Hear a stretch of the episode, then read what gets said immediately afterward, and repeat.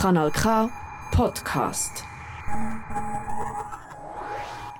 Liebe Zuhörerinnen und Zuhörer, ich begrüße Sie ganz herzlich zur Ausgabe von meiner neuesten Sendung Theater im Ohr. Heute lese ich euch ein paar Ausschnitte aus dem wunderbaren Buch Momo von Michael Ende. Sein voller Name ist Michael Andreas Helmut Ende. Er ist am 12. November 1929 in Garmisch geboren und am 28. August 1995 in Filderstadt gestorben. Er hat zu den bekanntesten deutschen Schriftstellern gehört. Nebst zahlreichen Kinder- und Jugendbüchern hat er auch poetische Bilderbuchtexte und Bücher für Erwachsene, Theaterstücke und Gedichte geschrieben. Viele von seinen Büchern sind verfilmt oder für Funk und Fernsehen bearbeitet worden. Für sein literarisches Werk hat er zahlreiche deutsche und internationale Preise eingeheimst. Seine Bücher sind in mehr als 40 Sprachen übersetzt worden und haben eine Gesamtauflage von über 35 Millionen Exemplaren erreicht. Da ein kurzer Querschnitt durch Geschichte. Momo, ein kleines, struppiges Mädchen, lebt am Rand einer Großstadt in der Ruine von einem Amphitheater. Sie hat eine ganz außergewöhnliche Begabung. Sie kann ausgezeichnet zuhören und schenkt ihnen ihre Zeit. Aber eines Tages erscheint der gespenstiges Heer von grauen Herren in der Stadt, wo sie auf die kostbare Lebenszeit der Menschen abgesehen haben. Die Momo ist die einzige, die der dunklen Macht der Zeitdieb nicht ausgeliefert war. Lassen wir doch in die spannende Geschichte hinein. Weil das Buch recht umfangreich ist, werde ich es in drei Teile machen. Im ersten Teil lernen wir Momo und ihre Freunde kennen, die in der Ruine von einem Amphitheater gewohnt hat. Im zweiten Teil beleuchten wir die grauen Herren und im dritten Teil geht es dann darum, dass Momo die einzige war, wo der Menschen hat ihre verlorene Zeit zurückgeben können. Also viel Spaß beim ersten Teil.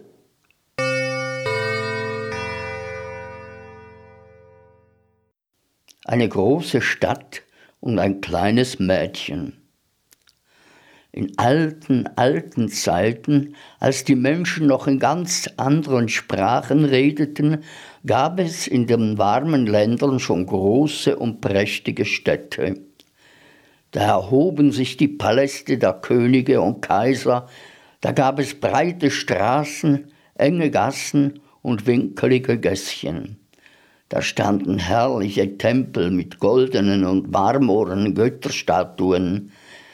Da gab es bunte Märkte, wo Waren aus aller Herren Länder feilgeboten wurden und weite schöne Plätze, wo die Leute sich versammelten, um Neuigkeiten zu besprechen und Reden zu halten oder anzuhören. Und vor allem gab es dort große Theater. Sie sahen ähnlich aus, wie ein Zirkus noch heute aussieht, nur dass sie ganz und gar aus Steinblöcken gefügt waren. Die Sitzreihen für die Zuschauer lagen stufenförmig übereinander wie in einem gewaltigen Trichter. Von oben gesehen waren manche dieser Bauwerke kreisrund, andere mehr oval und wieder andere bildeten einen weiten Halbkreis. Man nannte sie Amphitheater.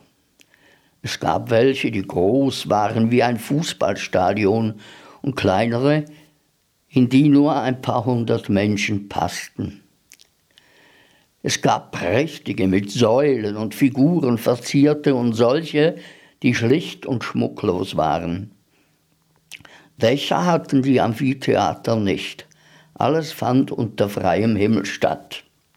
In den prachtvollen Theatern waren deshalb golddurchwirkte Teppiche über die Sitzreihen gespannt, um das Publikum vor der Glut der Sonne oder vor plötzlichen Regenschauen zu schützen.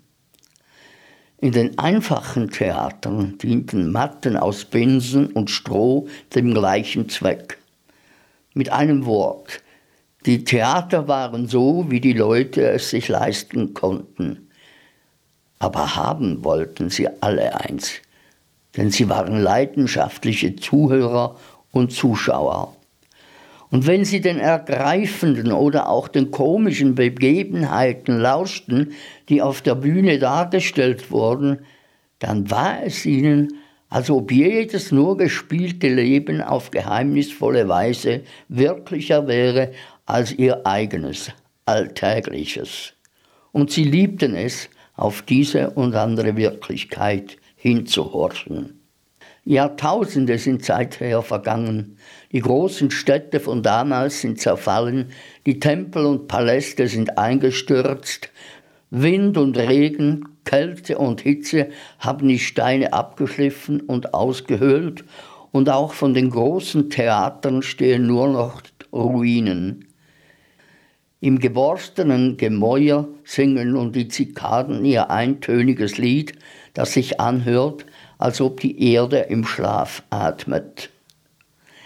Aber einige dieser alten großen Städte sind große Städte geblieben bis auf den heutigen Tag.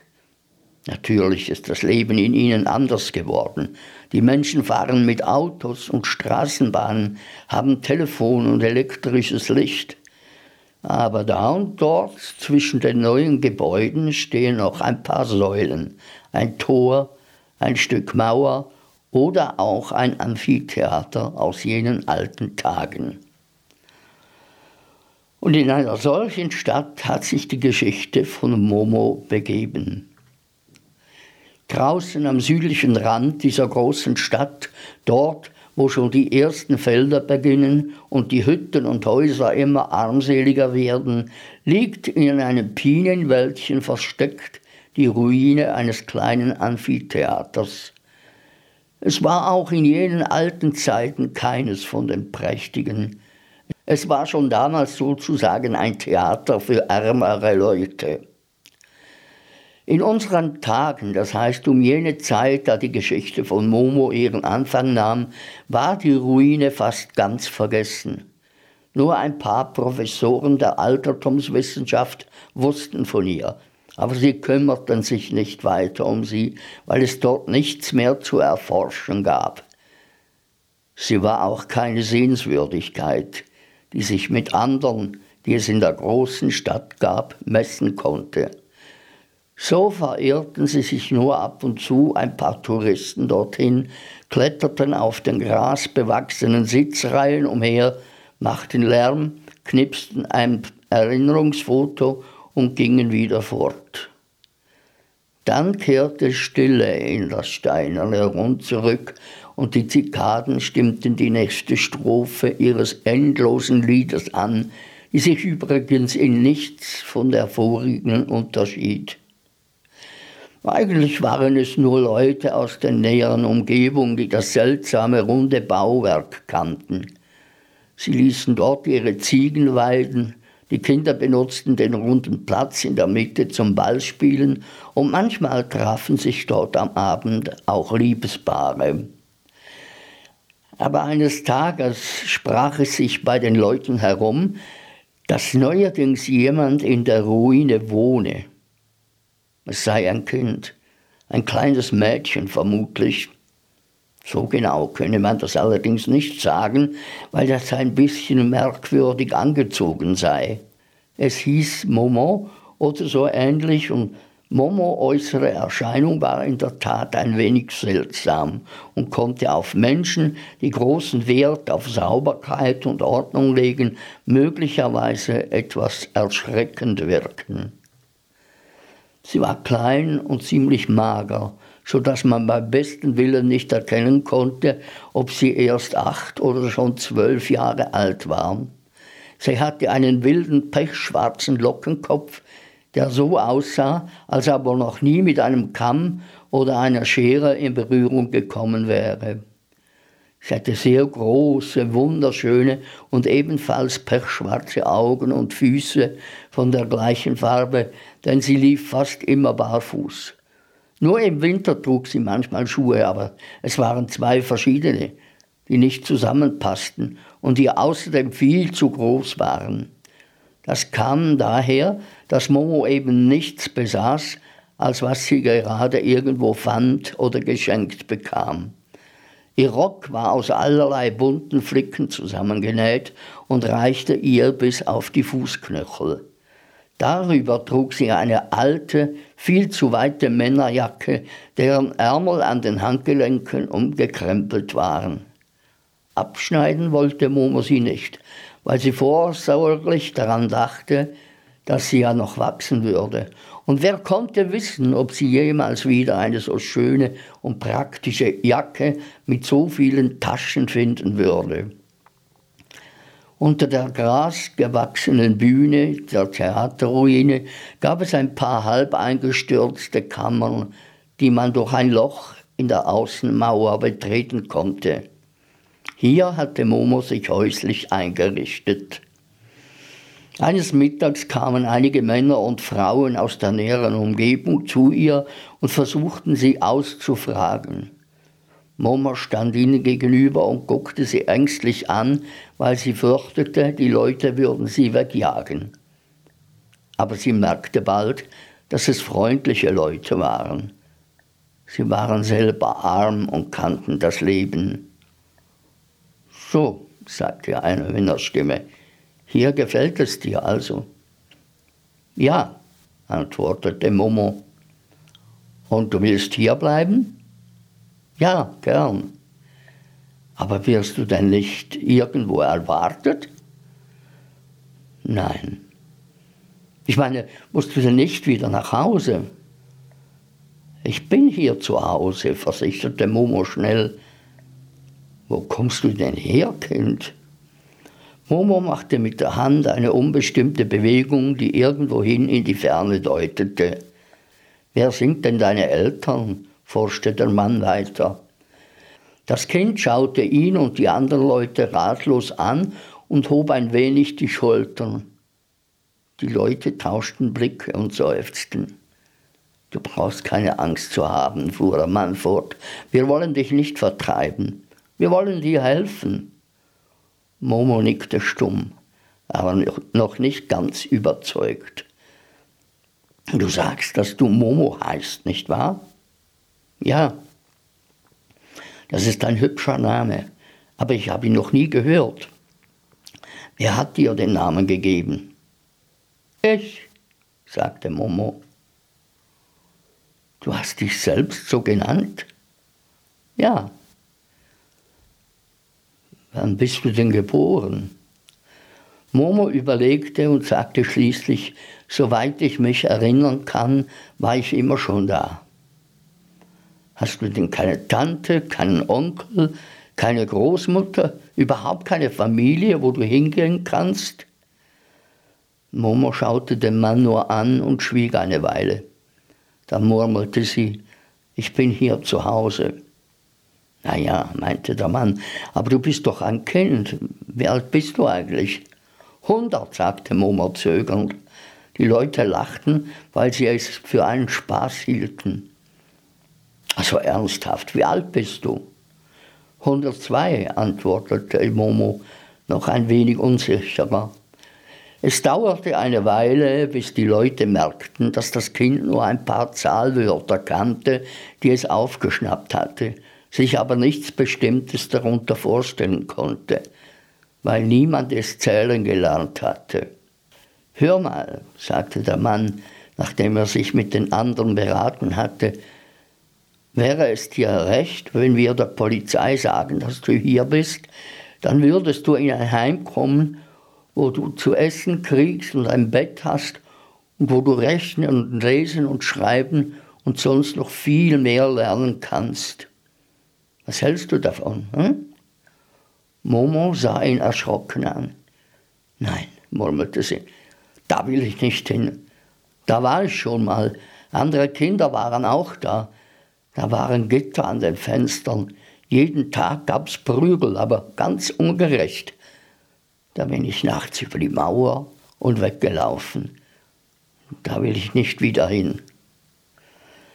Das kann ich verstehen, sagte ein alter Mann und nickte, und die anderen Leute konnten es auch verstehen und nickten. Also gut, sagte eine Frau, aber du bist doch noch klein, irgendwer muss sich doch für dich sorgen. Ich, antwortete Momo erleichtert. Kannst du das denn? fragte die Frau. Momo schwieg eine Weile und sagte dann leise, ich brauche nicht viel. Wieder wechselten die Leute Blicke, seufzten und nickten. Weißt du, Momo, ergriff nun wieder der Mann das Wort, der zuerst gesprochen hatte, wir meinen, du könntest vielleicht bei einem von uns unterkriechen.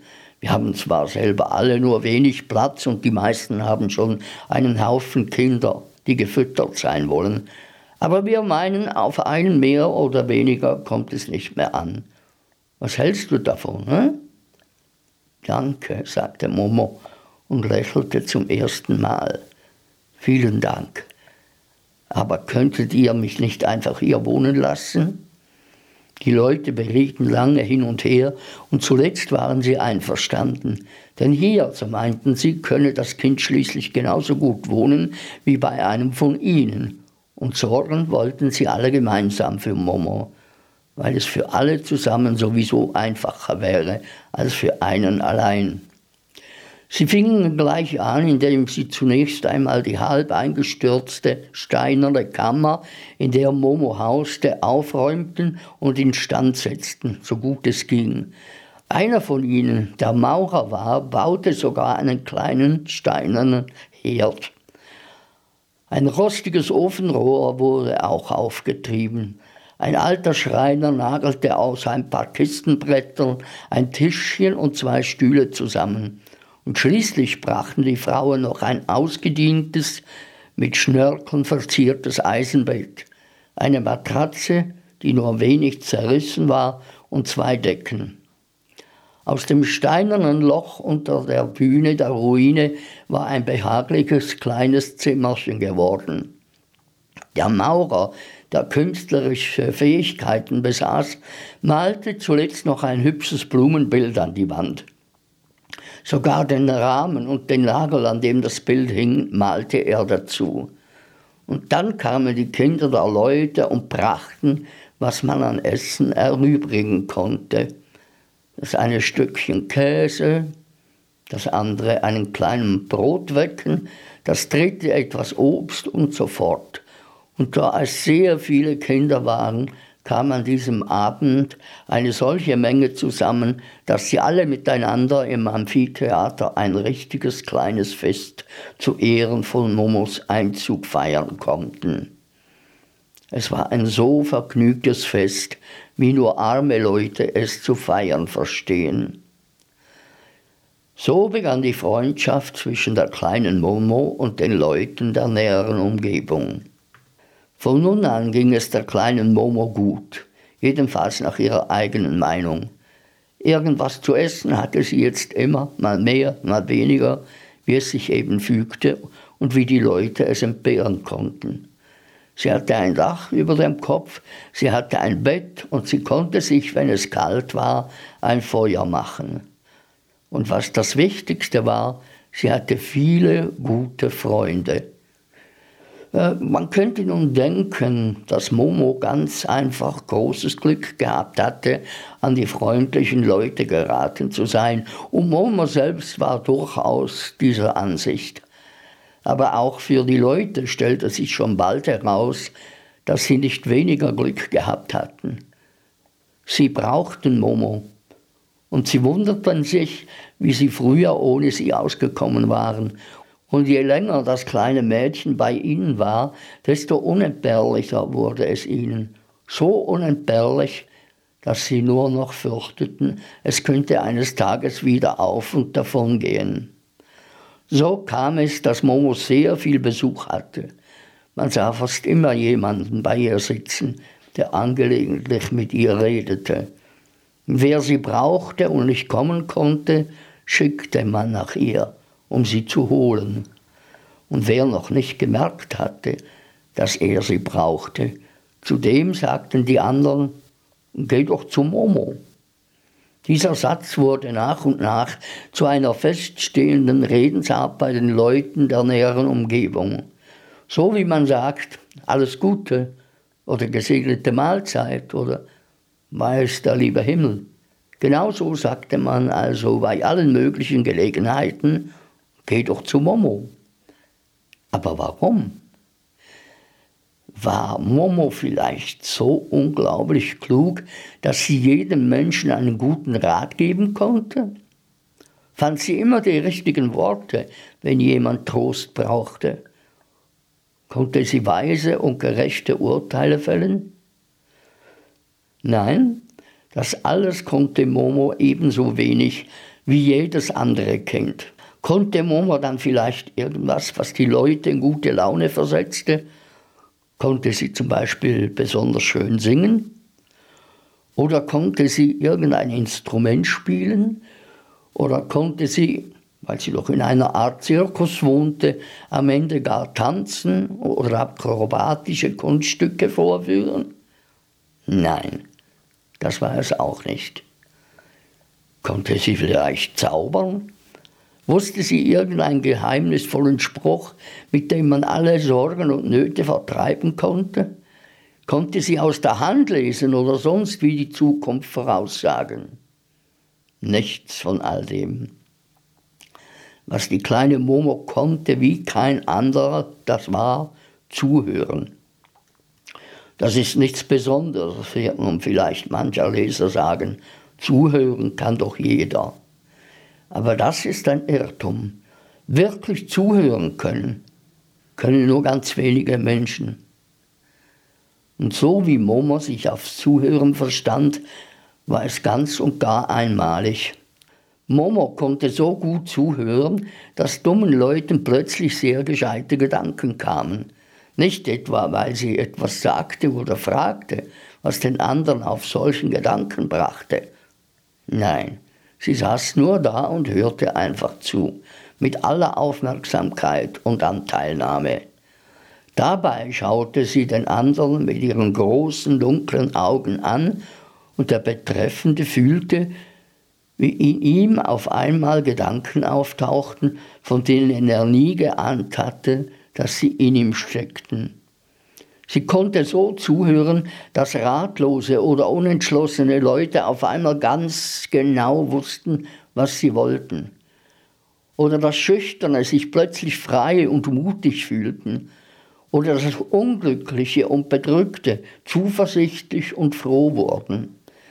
Und wenn jemand meinte, sein Leben sei ganz verfehlt und bedeutungslos und er selbst nur irgendeiner unter Millionen, einer, auf den es überhaupt nicht ankommt und der ebenso schnell ersetzt werden kann wie ein kaputter Topf. Und er ging hin und erzählte alles der kleinen Momo, dann wurde ihm, noch während er redete, auf geheimnisvolle Weise klar, dass er sich gründlich irrte, dass es ihn, genauso wie er war, unter allen Menschen nur ein einziges Mal gab und dass er deshalb auf seine besondere Weise für die Welt wichtig war. So konnte Momo zuhören.